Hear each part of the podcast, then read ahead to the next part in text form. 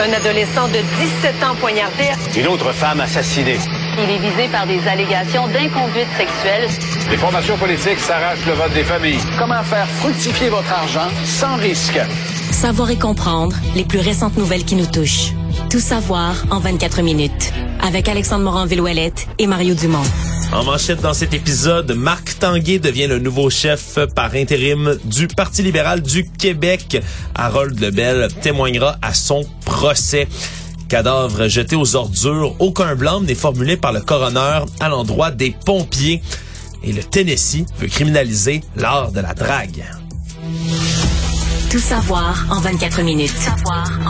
24 minutes. Bienvenue à Tout savoir en 24 minutes. Bonjour Mario. Bonjour. Alors, c'est chose faite. On l'attendait aujourd'hui, l'annonce du nouveau chef intérimaire du Parti libéral du Québec. Et c'est Marc Tanguay, finalement, qui va succéder à Dominique Anglade. Va donc reprendre le leadership du parti pendant qu'on organise une course, du moins on l'espère à l'intérieur du parti, pour qu'il y ait de manière définitive un ou une nouvelle chef au Parti libéral du Québec. Et déjà, Mario, il y a des noms à l'interne qui se sont fait entendre alors qu'on se Ouais. dirigeait vers le caucus Ben, en fait, ça a même été une surprise parce que les journalistes faisaient le pied de grue à l'entrée du, du Salon Rouge, évidemment pour un peu vérifier la température de l'eau, pour ce qui était de l'enjeu du jour, choisir le chef par intérim. On pensait qu'il y aurait un vote au caucus entre André Fortin et Marc Tanguay, que les gens choisiraient entre les deux. Et André Fortin arrive en haut de l'escalier, pour les gens qui, juste à l'entrée du Salon Rouge, et dit, moi, je n'ai pas d'intérêt, je ne veux pas être chef par intérim, je pense que c'est incompatible avec la, la, la- le fait de devenir candidat à la chefferie, et c'est ça qui m'intéresse. Et c'est ça qui l'intéresse, oui, lui et Monsef Déragi aussi, En un plus, autre ouais, député. absolument. les deux qui ont eu à peu près le même discours en disant, ben non, euh, même si c'est pas formellement interdit par les règles à l'intérieur du parti, on ne veut pas se présenter comme ça de manière euh, intérimaire, parce que c'est en sûr gros, on attendait une élection pour la- le poste par intérim. Alors, on a eu un couronnement très facile de Marc Tanguay qui devenait le seul candidat pour devenir chef parlementaire, chef par intérim. Ouais, c'était le seul candidat en liste, selon ce Ouais, qu'on comprend, ouais, qui voulait se présenter pour ce poste. Et on a eu tout à coup deux candidats, presque, même s'ils n'ont pas annoncé rien, ils ont dit la porte est grande ouverte, mais on a presque deux candidats qui sont lancés dans la course à la direction du Parti libéral. Disons qu'il n'y a pas eu d'autres députés qui se sont présentés en clamant ouais fort. Non, non, non, non, moi je suis pas dans cette course-là. Avant même qu'on qu'on en discute, je, je ne veux pas le poste. Et donc, euh, du côté de Monsef Déragi, lui qui a encouragé aussi euh, les gens à aller se porter candidat pour le Parti libéral du Il veut Québec une course la plus large possible. veut la course la plus large possible. Il veut que le Parti libéral revienne en force sur l'échiquier politique. Ce qui est pas fou en soi, Mario, parce que la dernière course à la chefferie qui avait fait élire Dominique Anglade, C'était un flop. c'est un flop. là. Un Ça méga avait- flop. C'est-à-dire qu'une course à deux, En bon québécois, on peut dire ça a pas levé. Là. Ouais, c'est une course à deux où le deuxième candidat, M. Cusson, ce que je comprends, c'est le c'est le président de l'Union des municipalités, c'était le maire de Drummondville, c'est un assez habile politicien, bien vu, etc. Et des gens au Parti libéral l'ont encouragé à se présenter en disant on va t'arranger ça nous autres, on va te trouver du financement, on va te trouver des appuis, puis c'était un peu du vent là. Ouais, finalement. Puis je pense que quand il s'est lancé, il s'est rendu compte qu'il n'y avait pas les appuis, les appuis espérés à tout point de vue. Et donc, il s'est retiré de la course. Déjà qu'on était en pleine pandémie puis que la course avait peu de visibilité. C'était dans l'année 2020, là, au cœur de la pire année de la pandémie, le début de la pandémie. Fait que madame, et, madame Anglade, est- c'est sûr que ça l'a jamais aidé. Ça l'est devenu chef par l'abandon d'un autre candidat au tiers de la course avant même que le moindre débat ait eu lieu. C'est ça, tu te sens pas porté par Non, les appuis comme ça. Rapidement, Mario, euh, qu'est-ce que tu penses de ces deux-là? On- Ils sont pas annoncés comme candidats déjà, mais on peut comprendre entre les lignes qu'ils le seront. André Fortin, Monsef Déragi, qu'est-ce qu'on pense de leur chance? Ouais, mon chef d'Éragie m'apparaît, je vais commencer par lui parce qu'il m'apparaît avoir peu de racines dans le Parti libéral. Il est arrivé récemment, il a juste un mandat, un- récemment. Quand même un mandat de fait, là, puis il l'a bien fait. Puis, mais je pense qu'il y a juste un écart entre être un député qui, dans son premier mandat, a impressionné. Tu sais, euh, c'est un peu comme hein, la différence entre un joueur de hockey qui aurait joué une première saison dans la Ligue nationale, puis on dit c'est une bonne première saison, euh, 18 buts, 30 passes, c'est très très bon pour la première saison. Mais il a pas tout cassé, là. Puis est-ce que tu le mettrais capitaine de l'équipe? Ouais, Est-ce que tu donnerais le C sur son chandail? Il y a un an de fête, tout ça. Fait que c'est un petit peu comme ça que je le vois. Maintenant, est-ce qu'il peut se faire valoir? À date, à chaque fois qu'on lui a donné la parole à quelque part, à chaque fois qu'il a participé à des débats, il a bien performé, il se fait remarquer. Donc probablement que lui, peut-être qu'il se dit, regarde, je vais, je vais, je vais, je vais euh, grossir mon profil, je vais me faire connaître, je vais me faire connaître comme quelqu'un dans le parti qui a de la valeur. Puis il a dit aujourd'hui, en plus, avoir reçu des messages, beaucoup de messages d'appui. Ouais, Bon, on, les a pas vus. on les a pas vus, mais on pas peut, on peut, on peut peut-être le croire. ni leur nombre, ni euh, leur signataire. Ceci dit, André Fortin, ben, c'était quelqu'un qui était pressenti, qui était vu. La faiblesse d'André Fortin, c'est qu'il a été beaucoup plus discret depuis une couple d'années. Donc, euh, Parce qu'il a déjà été ministre des Transports, André Fortin. oui, il a déjà joué Il- des rôles importants, euh, mais c'est comme si dans l'opposition au début aussi, mais là, et puis dans la dernière campagne, il a été un fantôme, dans tout ce qui a été autour de la contestation de Mme Anglade. Mais peut-être qu'il aimait pas Mme Anglade du tout. Tu sais, dans le fond, la conclusion à laquelle on peut tirer de ces deux... Puis, quand elle a formé son cabinet fantôme, Mme Anglade, elle n'y avait pas donné aucun rôle. Hein. Ouais, ça, c'est quand même un message peut-être clair des couteau tiré avec Mme Anglade, c'est pour ça qu'on l'a moins vu. Et que là, il revient parce que ce matin, son point de presse était très solide. Là, il nous a rappelé qu'il est un habile politicien. Euh, bon, quant à Marc Tanguay, qui va jouer le rôle de chef par intérim, deux choses à dire. Il va falloir qu'il soit moins partisan. Tu sais, là, à date, il a joué un rôle de, de, de, de parlementaire qui picosse, là, qui attaque l'opposition. De il a façon toujours été très- hargneux, très, très... très partisan. là, Ouais. sais, très partisan. Euh, je pense qu'il le sait et que ça c'est moins compatible avec le poste de chef. Faut que tu prennes un peu plus de recul, faut que tu sois un peu plus sur les enjeux, un peu moins partisan. Oui, des fois, tu sais, faut que tu attaques le gouvernement, faut que tu mordes, là, mais pas sur le pas sur un ton aussi partisan. L'autre affaire, c'est que là, lui, laisse encore courir la possibilité. Parce que le, le- le président du parti a ouvert la porte à ce que le chef par intérim puisse décider de se présenter vraiment à la chefferie. Et ça, je trouve ça pas d'allure. C'est c'est- Pour moi, c'est incompatible. Pour moi, Ouais. c'est incompatible. T'es chef par intérim, t'es en charge des travaux parlementaires, de l'unité du parti. Tu n'es, tu n'appartiens pas à aucun camp.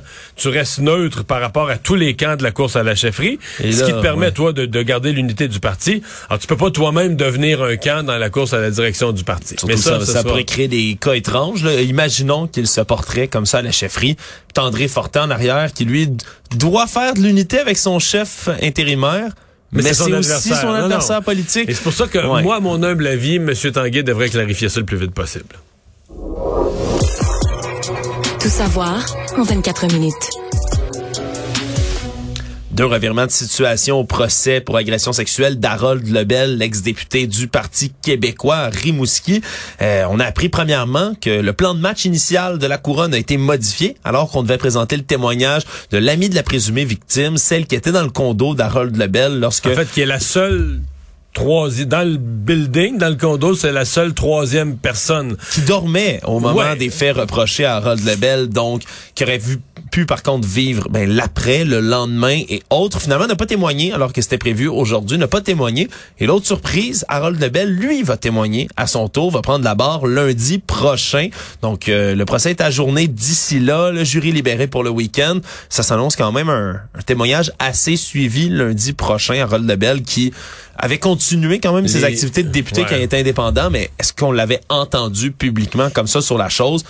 Pas à date. Je parle pas nécessairement de cette cause-là, mais souvent, quand je, pour avoir fait des entrevues avec des, des avocats, des criminalistes d'expérience, euh, Harold Lebel a choisi un procès devant jury. Oui.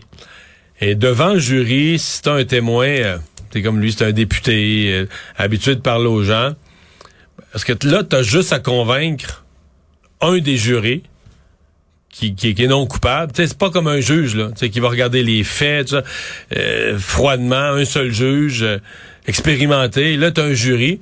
Alors, si tu réussis à toucher le cœur ou à convaincre un jury que t'es pas une mauvaise personne, que t'as pas fait ça, puis- alors souvent les avocats de la défense, c'est ça qu'ils vont dire. Ils vont dire, ben, tu sais, c'est un bon témoin, c'est un témoin qui est affable, qui est gentil, qui a une Ouais, bonne attitude. Parce qui- que l'accusé, euh, souvent, mais c'est pas des gens qui sont habitués comme ça de parler en public, mais là, t'as un politicien de Ouais. carrière. Donc là, est-ce qu'on, témoigner. est-ce que c'est le calcul qu'on fait dans ce cas-ci? Je sais pas sincèrement, mais c'est souvent ce qu'on, souvent quand on va demander d'être devant un jury, c'est qu'on va avoir l'impression qu'on a plus, on n'a pas à convaincre. Souvent, c'est l'erreur qu'on fait quand on n'est pas avocat, mais t'as pas à convaincre les 12 jurés.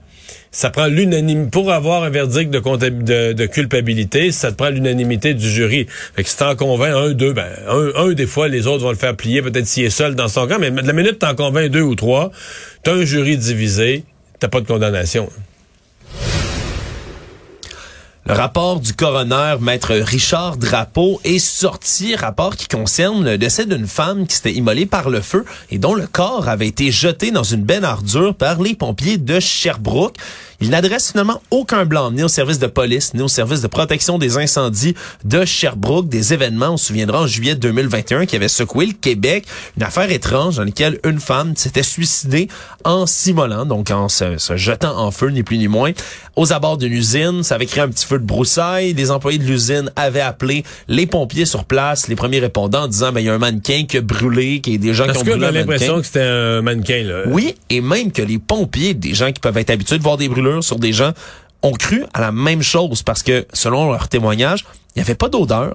Le visage, c'est des détails scabreux, pardonnez-moi, mais le visage de la, de la- de la victime dans cette histoire-là était brûlé, fondu, Fondu, comme du dit, fondu. comme du plastique fondu. Alors, on a cru de, man- de très bonne foi là, du côté des pompiers qu'il s'agissait bel et bien d'un mannequin et donc on l'a jeté dans la benne à ordures avant de réaliser plus tard l'erreur qu'on venait de commettre. On dit habituellement il y a une odeur, là, un corps qui brûle, c'est- dégueulasse à imaginer, mais ça sent quelque chose. Ils disent il y avait aucune odeur à ce moment-ci. On était sait? Est-ce vraiment c'est parce que la température est montée à un niveau trop élevé? On sait pas trop. Est-ce que c'est On- parce qu'il y avait des accélérants? La personne s'était aspergée d'accélérants? On C'est pas d'explication.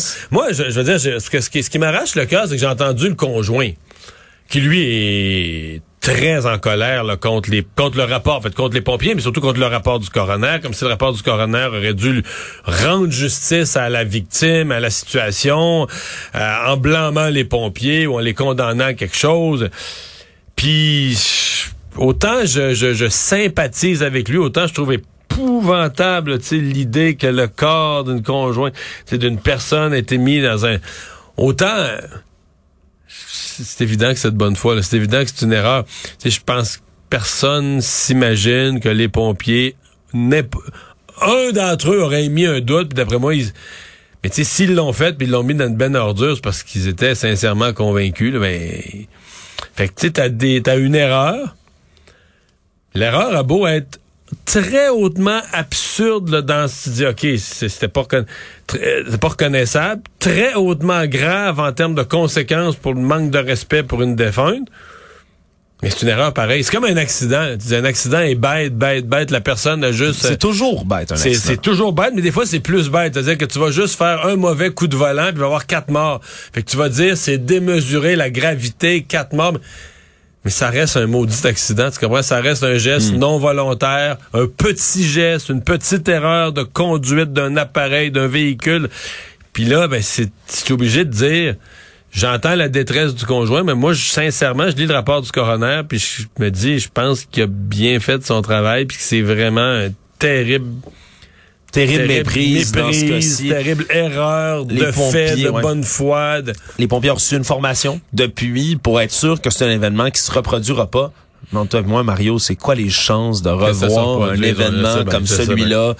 C'est probablement que tous les pompiers du Québec dorénavant vont être, tu sais, avant de mettre, euh, d'après moi, même si c'est un mannequin, ils vont le ramener aux ambulanciers dorénavant. Là, tu sais, ils vont être tellement prudents.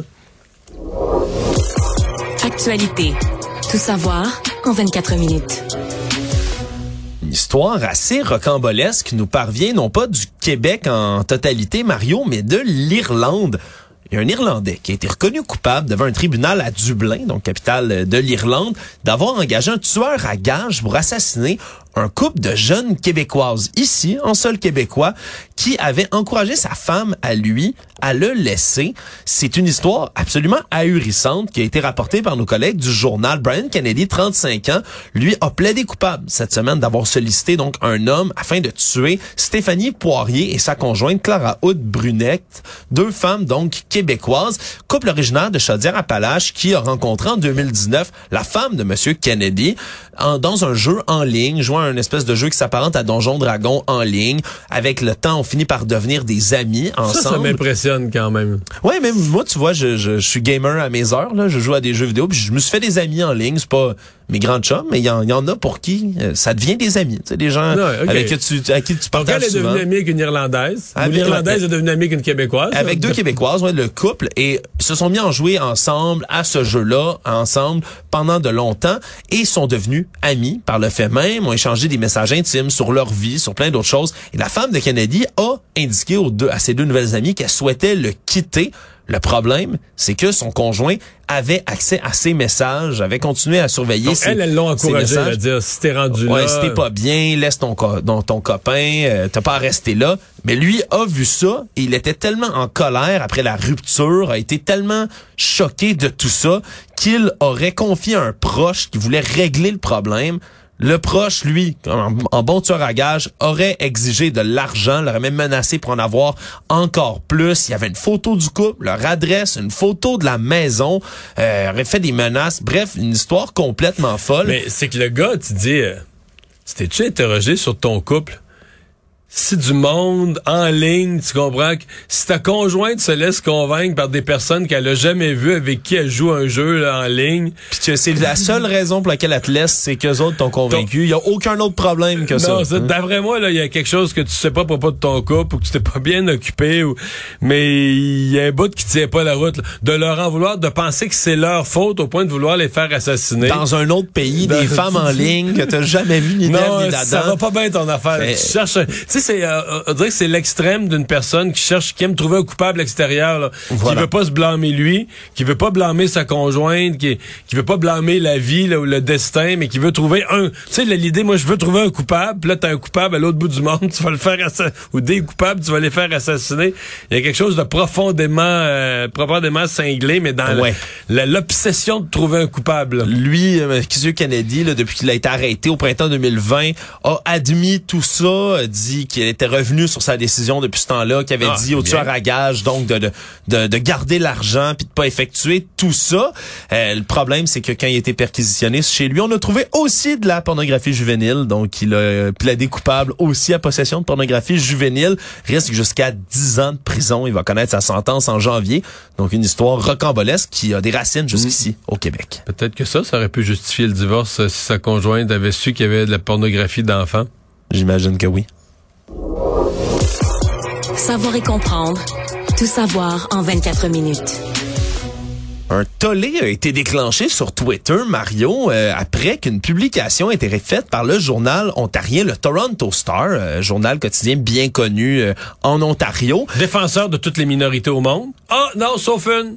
Laquelle, Les Mario? Québécois. Les Les Québécois. Québécois francophones, non, ça. euh, toutes les minorités au monde ont toujours raison en toute matière, mais les Québécois francophones, c'est des gros dégueux. Ils ont écrit sur les réseaux sociaux, et je cite, Au Canada, la pénurie de Tylenol et d'autres médicaments contre la douleur et la fièvre pour les enfants s'aggrave, et l'un des facteurs qui contribue à la crise semble être l'exigence d'étiquettes bilingues. C'est ce qu'ils ont écrit sur leurs réseaux sociaux. Alors oui, en ce moment, il y a une pénurie de Tylenol, de ces médicaments-là, qui a lieu en ce moment un peu partout au Canada. Parce que là, de blâmer les étiquettes bilingues, hein, parce que comme si une étiquette avec quelques mots en français au lieu de seulement en anglais, ça compliquait la tâche, c'était plus difficile.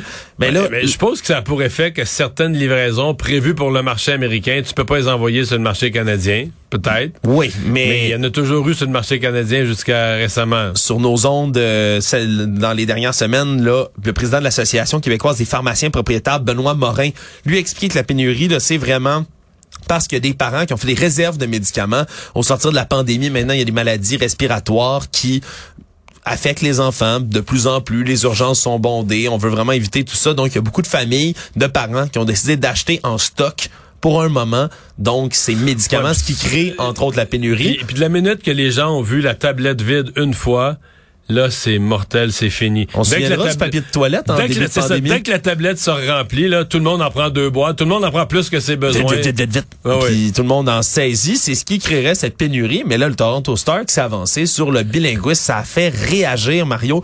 Il y a des gens qui ont répondu un peu partout. Il y a une ancienne, il y a un ancien journaliste du Globe and Mail de Les qui écrivait, moi j'ai une imprimante, on peut faire des autocollants. Même moi, je pourrais traduire une étiquette Tylenol. Come on.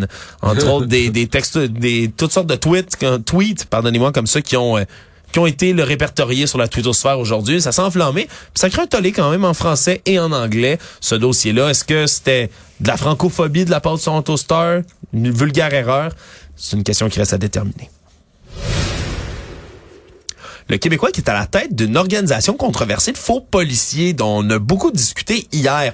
Groupe complotiste qui se désigne comme étant la garde nationale du Québec. Eh bien, son dirigeant, lui, a déjà été arrêté et accusé au criminel pour s'être faussement présenté comme un agent de la paix, Mario, le mois dernier. L'homme de 57 ans s'appelle Daniel Pagé et non Daniel Gaumont, comme on le prétendait au départ, parce que c'est son nom qu'il utilise en public. Lui avance qu'il est dans le processus pour faire changer son nom, mais que ce n'est pas fait encore. Mais son vrai nom, donc Daniel Pagé, est accusé au criminel le mois dernier pour avoir usurpé le titre de policier. La Sûreté du Québec a même déposé un mandat d'arrestation contre lui le 11 octobre dernier. Il va devoir se présenter devant les tribunaux en décembre pour cette affaire.